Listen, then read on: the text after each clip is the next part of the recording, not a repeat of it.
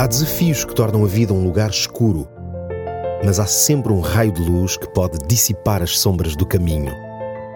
Descubra-o aqui. Luz na escuridão com Nuno Silva.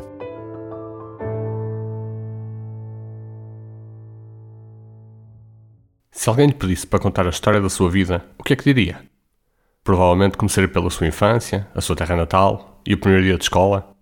Depois passaria pela adolescência, o primeiro namorado ou namorada, e depois pelo percurso escolar e profissional. De certeza que ficaria entusiasmado e contaria do seu casamento ou dos seus filhos. Todos nós temos episódios da nossa vida que gostamos de partilhar.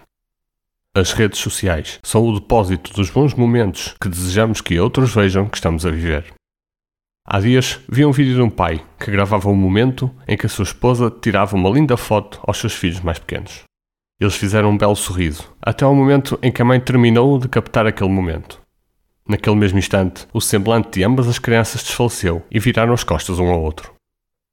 Guardamos os momentos felizes para as aparências, mas o que não aparece nas redes sociais e que não partilhamos com os nossos familiares e amigos são aqueles momentos que cometemos erros ou tomamos decisões erradas. Ninguém gosta de partilhar fracassos. Há pessoas que ficam bloqueadas nos fracassos e nas desilusões e não conseguem prosseguir com a sua vida. Mas a nossa história não tem que ficar parada no momento de falha ou de erro. O livro da nossa história ainda tem folhas em branco por preencher e tudo depende da nossa vontade de querer escrever sucessos e conquistas interiores. Se até agora a sua história foi escrita longe de Deus, ainda existe a possibilidade de começar já hoje a escrever uma história diferente. A Bíblia apresenta-nos uma declaração de amor de Deus que foi enviada a uma parte do povo judeu que habitava na região de Jerusalém e que foi transmitida através de um homem chamado Isaías, que era um mensageiro escolhido por Deus.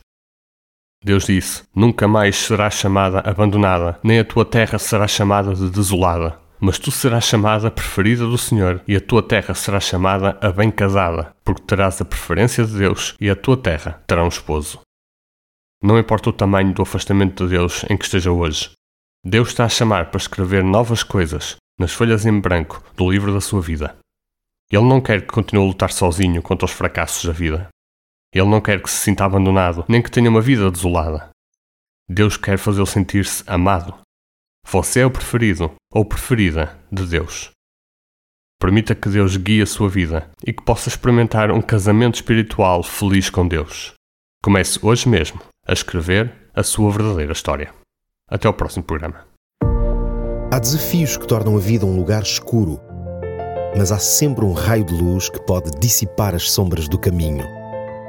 Descubra-o aqui. Luz na escuridão com Nuno Silva.